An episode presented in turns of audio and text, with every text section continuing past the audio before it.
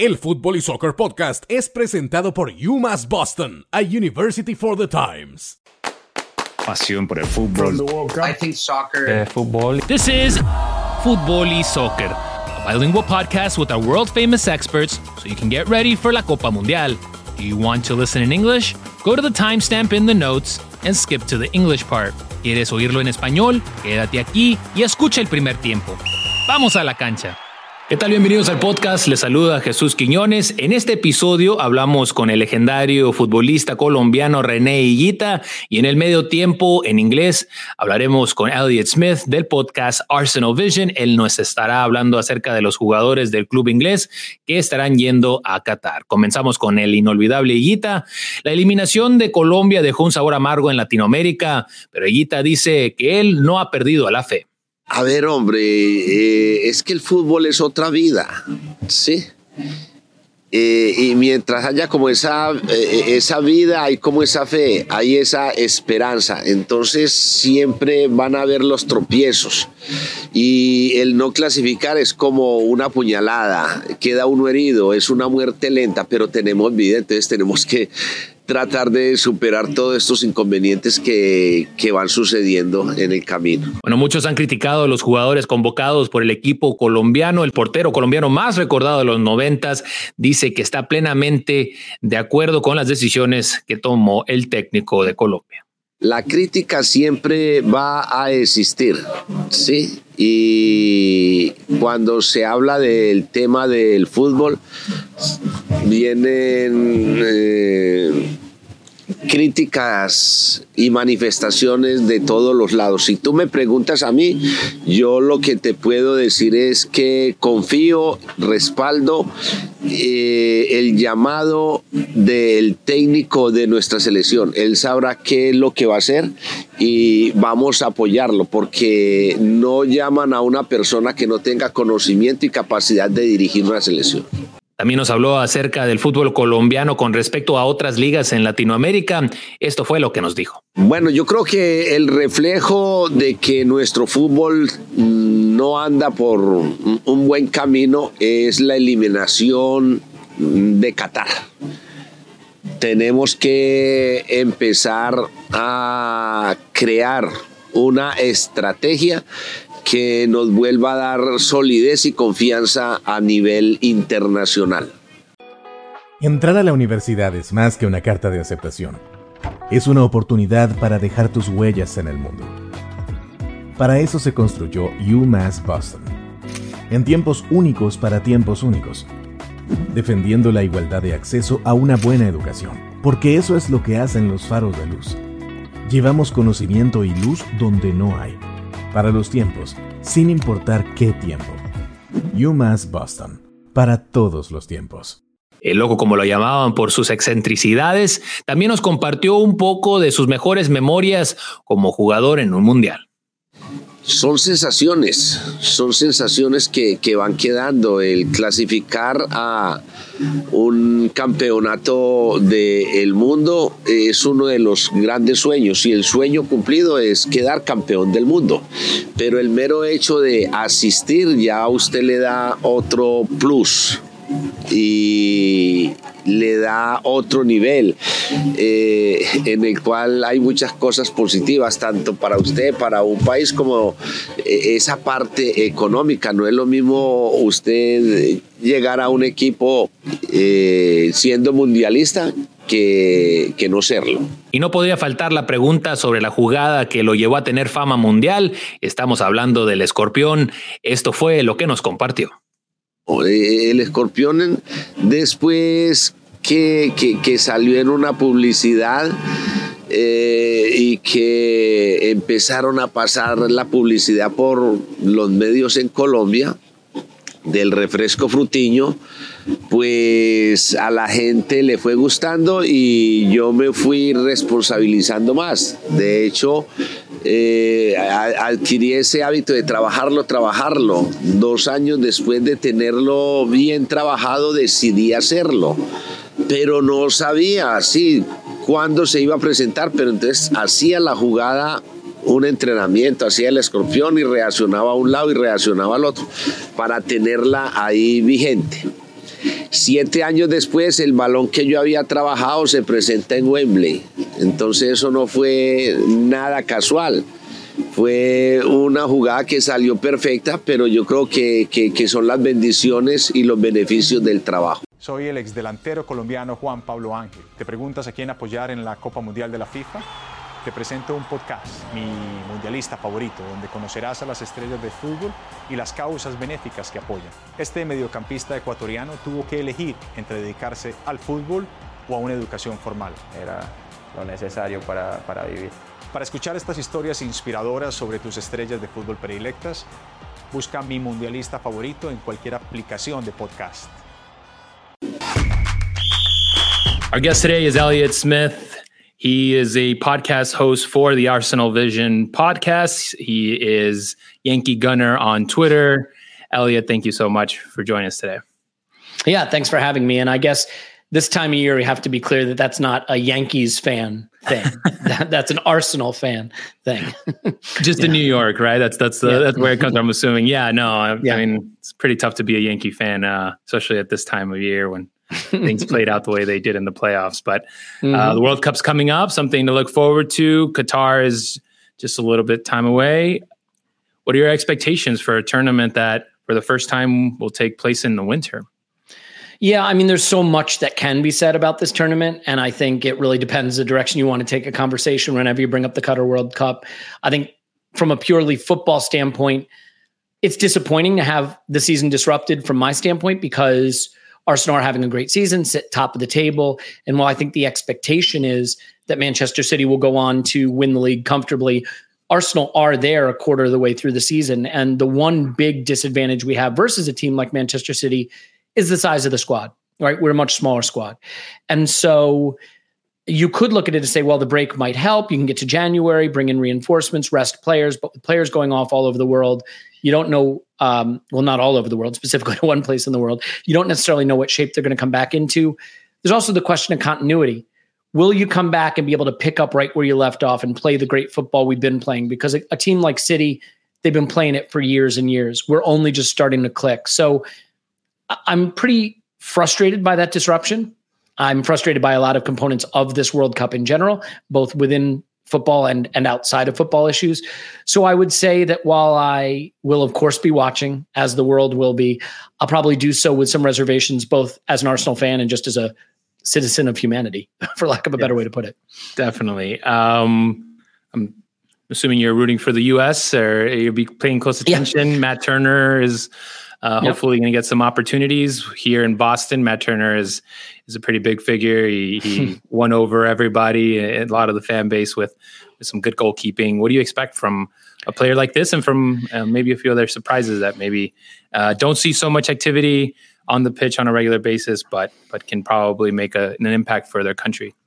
Yeah, it's interesting, right? I mean, I think like a lot of people have been frustrated with some of the management of the US national team. I am going to root for them. I wouldn't say that I'm an expert or a close watcher, but I will be closely watching during the World Cup. And of course, we get to play England in the group stage, which always creates that little extra bit of rivalry, especially as a Premier League fan with a lot of friends over uh, in England and London specifically. As far as Matt Turner goes, I think there's always the challenge for some of the elite American players who play outside of MLS, which is that it's not always a given that they're going to be starting at the big clubs that they play for. And so the question becomes are you better off with maybe a lower caliber of player who's been playing a lot or the better players who maybe have been playing a little bit less? Pulisic would be an example of someone who not not played as much as they'd like. Good to see Gio Reyna back and starting for Dortmund in the biggest games um, and playing well. But Matt Turner arrived at Arsenal with a pretty shaky start, both in preseason and the limited action he saw in Europa League. He came out of the gates looking very nervous, looking a little overawed. Uh, uh, an older player who hasn't actually played a lot of football, I think, was more or less an Arsenal supporter, as it's been reported, and maybe just felt the weight of the cannon on his chest. You know, that stepping up to that bigger stage when the ball came to his feet, he looked really nervous. Um, and and I think people were pretty concerned right off the bat to his credit, the last couple of games he started, both in the Europa League, he's looked pretty self assured. He was man of the match um, against Bodø/Glimt uh, away. And that's not saying much. It's not that he was tested a ton, but the fact is he's righted the ship. He looks a lot more confident. And I would say he looks like a competent backup keeper at the level of Arsenal Football Club. Whether he's going to be well suited to perform for the US as a guy who's probably not going to play a lot between now and the World Cup, that's harder to say. I, I think he will have benefited from experiencing the nerves of being on a bigger stage. But the question is, is he ready to go out and start every match on a bigger stage? And I, I don't know that I see clear indication that he is yet. On the other side, you have a guy like Gabriel Jesus, who mm-hmm. clearly mm-hmm. is on a team that has some big aspirations, right? I mean, Brazil, one of the favorites. Uh, how exciting is it to see a player like that get an opportunity to perform on the world stage? I mean, it's super exciting. I'd love for him to be resting with his feet up. He's so important to Arsenal. Right now, he's going through maybe the first little period of some questions being asked about him by Arsenal fans. And I don't think by all Arsenal fans. Uh, his finishing the last couple of games not perfect. And in fact, probably the reason Arsenal didn't take full points at St. Mary's over the weekend. I, I think as long as he plays the way he's played most of this season, I mean, he's he should be starting at center forward for for Brazil, in my view. Um, out wide, there's a lot more competition at center forward. There's less of it. He has played and played well as a striker for Brazil, so I think that position is his to take. Um, obviously, that's what he'll be looking to do. I think, as much as we all want to believe nothing's bigger than the club, we know to many players, and especially Brazilian players, the national team is the apotheosis of their footballing aspirations. So I think he will be desperate to get that position and to impress. Right now, as it stands, I mean, despite the quote drought that he's going through with his finishing, he is second in the Premier League in expected goals and ex- plus expected assists behind only Erling Haaland. He's doing the job that's been asked of him, and, and it is a, t- a thankless job at times because the center forward for Arsenal drops deep, connects the play, battles those big center backs. He is so active in 50 50 duels. I think at one point I'm not sure this is still the case. He was the most fouled player in the Premier League.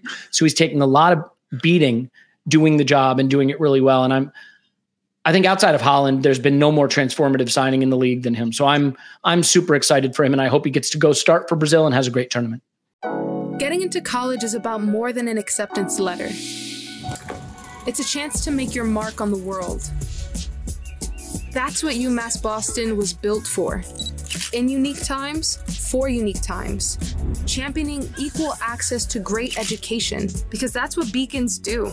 We bring knowledge and light to where there is not. For the times, no matter the times. UMass Boston. For the times.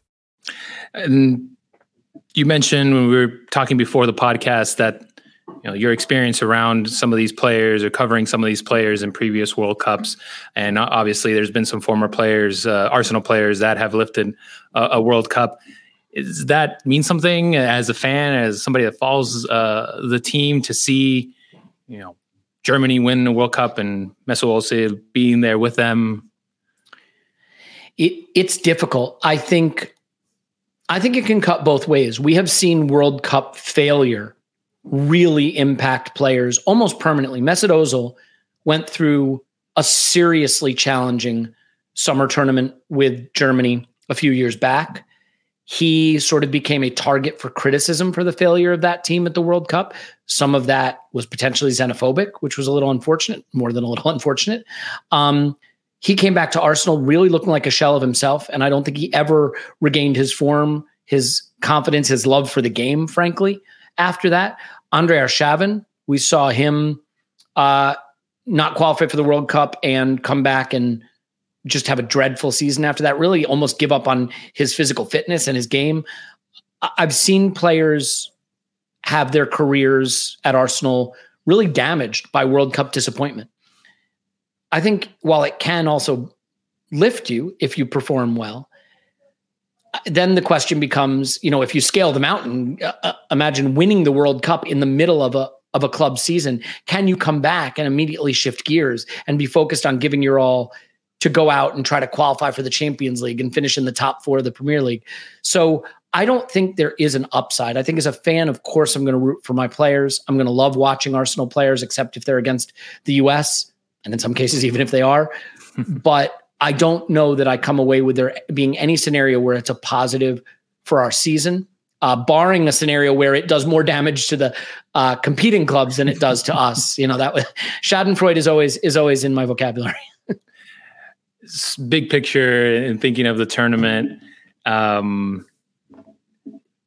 I understand that it's it, there are those challenges that will be presented, but um, does the growth, does the new stadiums, the technology, um, does that make it a little more appealing? Um, considering that you know soccer is a sport that doesn't need a lot more popularity, but hmm. but in a way, this uh, World Cup seems like it's it's helping, or the, one of the missions is to to grow the sport a little more.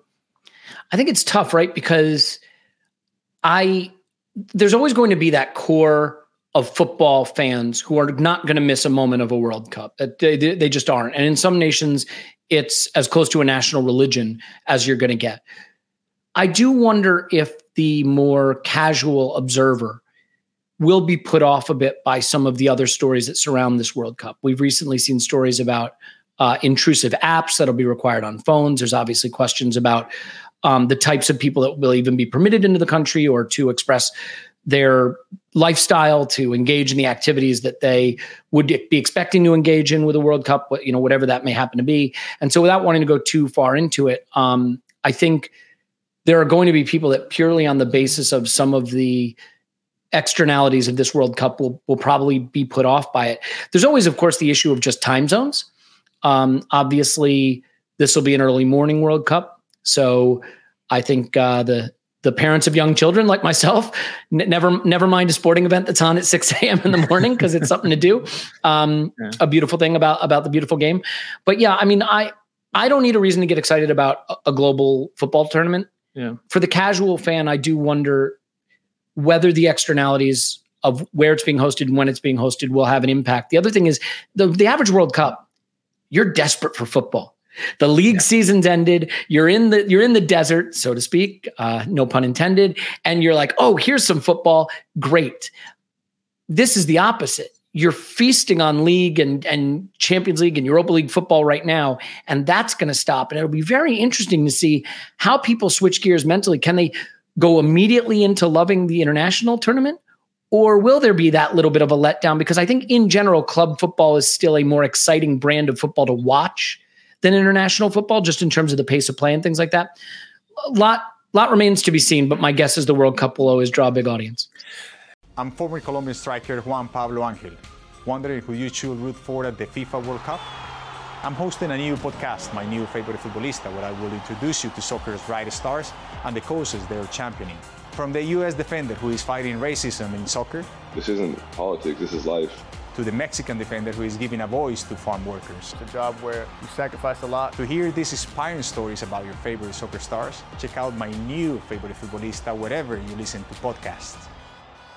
Do you think it has to do just following up on on what you were mentioning as far as the competition and uh, not being particularly excited about uh, seeing your players on, on competing with other teams aside from the club team. Um, do you think it has also to do with the fact that this is a Premier League team? In your case, the team that you follow, mm-hmm. that you're constantly with, uh, it doesn't get much better than that, I guess. And is that fair to say? I mean, uh, you're not really going as opposed to maybe some other smaller uh, fans of smaller clubs in other countries where seeing their favorite player, their stars competing against the biggest t- teams and the biggest mm. stage maybe it's something new. In this case, uh, you know, going against Manchester City is probably going to be, you know, it right. I mean, yeah. Much, it doesn't yeah. get much better than that. No, that that's a really fair point, and I do think sometimes fans of quote big clubs, and I hate that expression, but you know, the, some of the the top global teams, and it, I recognize that Arsenal have something to prove with respect to belonging in that group, but they are in that group. Um, we have a bit of a um, tunnel vision about football at times and think everybody is experiencing the game we are. But if you are a fan of a, a League One side or a championship side, and you've got a player who's going to go off to the World Cup with Norway and play against, well, Norway's not in the World Cup, so that was a bad example. But you take my point. You know, right? Uh, they're going off with their country, and they're going to get to watch their player from their little club go compete against Brazil or against Argentina or against England or France or you know for France for whatever it may be. Yeah, I definitely think there's a thrill associated with that, and I'm sure that it's it's a lot of fun to have that second team. But international football is different, right? Because you kind of have to check your club affiliation at the door.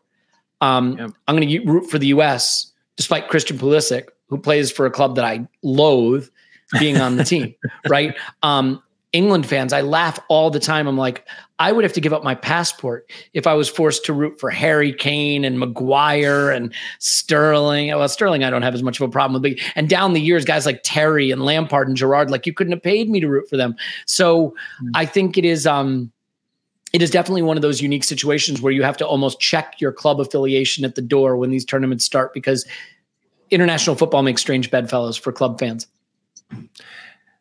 Is there a World Cup moment that you do remember that's kind of stuck in your mind that you think about right now? If I, as I'm bringing it up, like totally, totally cold. The problem is none of them are good ones. Are Ghana goals scored against us late. There's um, you know what one sticks in my mind as weird as it sounds. For the Czech Republic, Thomas Rosický scored a screamer from like 35 yards out against us. And the reason I remember it is my heart sank when it went in. And then at the same time, I was like, oh yeah, Arsenal just signed this guy this summer. This is awesome. He's going to be great. so like I was able to wear both hats, right? Because on the one hand, we had just conceded to a, a, stunning goal right in a critical moment, and then on the other hand, I was like, oh well, I'm going to get to watch this player play play for Arsenal. So probably not the moment that most U.S. fans would think of, but for some reason that moment really stuck with me because of the duality of experience that I had with it. Yeah, it's definitely something that, especially when you're watching a James Rodriguez or a guy like that, right? Like just mm. all of a sudden, you just watch his life change when when he has a good uh, World Cup. One of the memorable World Cup goals from him, yeah, for sure. Yeah, definitely. Yeah, I mean, it's one of those moments where where it just kind of sticks with you, right? And and and maybe you don't see him ever again, or you don't see him for very long. It's he's not going to be a figure forever, but but that moment in in in that World Cup particularly uh, just kind of sticks, especially if you're a Colombia fan, right? Yeah, uh, is there a player maybe that you can think of right now that that maybe will get an opportunity? Maybe somebody on loan from Arsenal, hmm. um, hmm. somebody that maybe the everyday fan doesn't know too much about uh, that could possibly benefit from getting an opportunity. Well, here's an interesting one, and I have to admit I'm speaking a little bit out of my depth because I don't know the exact arrangement. But Folarin Balogun is a young striker for Arsenal. And he is currently on loan in Ligue 1. And I think only Mbappe and Neymar have more goals than him right now, or something crazy like that. Um, he's killing it there. And I think he might be 20. And he has an American passport, I believe. He has the ability to have American eligibility. Now, he has not declared for the US, and I don't know if he will declare from the US, but he is eligible to do so. I can't imagine that would happen or have any impact in time for this World Cup, but it's certainly a name to keep in mind because it will be very, very interesting to see if he feels his path is blocked elsewhere. Does he decide to be a, a national hero for the United States at the international level? It'll be really interesting. So that's a player that I think is one that you could look out for that's interesting. Another one we should be keeping an eye out for is William Saliba. He's not on loan, but uh, I think a lot of people will have seen that Rafael Varane suffered an injury uh, last weekend. He was in tears. I believe it was a pretty bad hamstring injury. I don't know what impact's going to be on his World Cup, but there was some su- suggestion that he could miss part or all the World Cup. I don't know if that's been updated. William Saliba is a young French center back who is lighting up the Premier League right now. Was a young player of the year candidate in Ligue 1 on loan last season, and has one of the great uh, fan songs, player songs going in the Premier League right now to the song Tequila, except it's Saliba. Uh, nice. yeah, it just goes on and on. It's great. But he's one to look out for because I think he would be in line to potentially start at center back for France at a very young age on the spotlight for a team that's always one of the favorites to win it if Varane isn't available. So that's that's someone to maybe keep an eye out for young French players. Yeah, that's that's uh it's always a good formula for, around, for yeah. success. Yeah, definitely. yeah. uh, as far as Messi, Ronaldo, Neymar, those big names, uh, possibly the last time we see a guy like Messi in a World Cup, uh, does that do anything for you? I have to admit, I have a soft spot for Messi. Like I, I do think he's the greatest ever, and I think the fact that he hasn't won a World Cup has led people to somehow think he's less, as if he can do that all by himself. I think he's done plenty all by himself for Argentina. Uh, I don't think they will be one of the favorites to win this. Not one of the top top favorites, as you might say. He's still playing at a very high level. I'll be interested to see in the slower international game where there's a little more space and time. I think he could be devastating. Um, it is, it is definitely going to be. I, I definitely stretching, but I assume his fi- his last tournament and I would like to see him have, have a tournament to remember.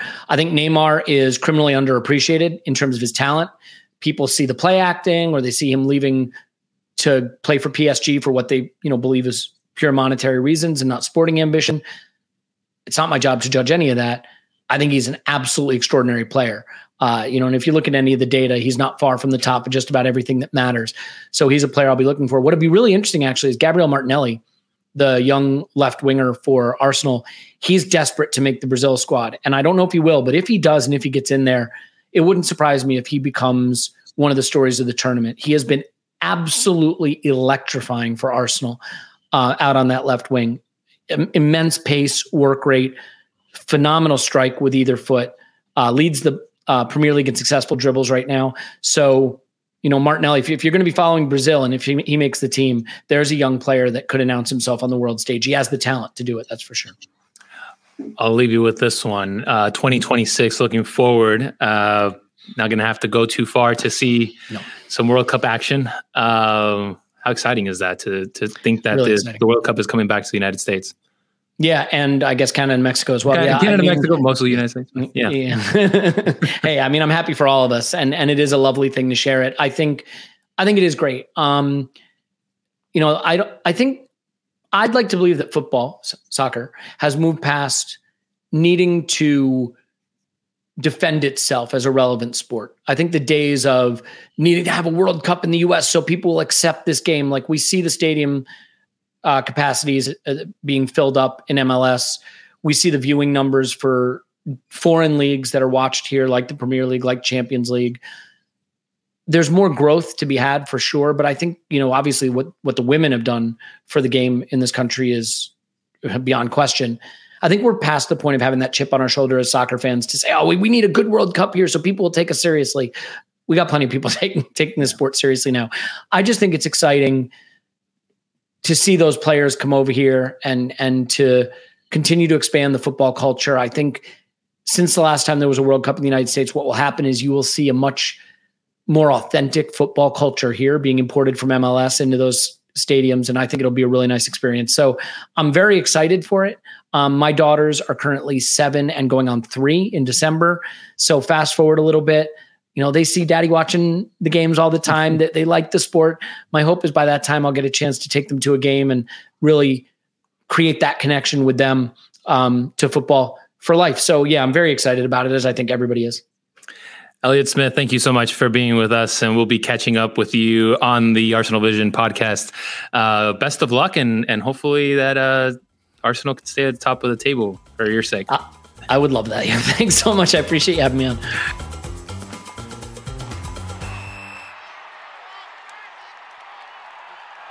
El Fútbol y Soccer Podcast es presentado por UMass Boston, a University for the Times.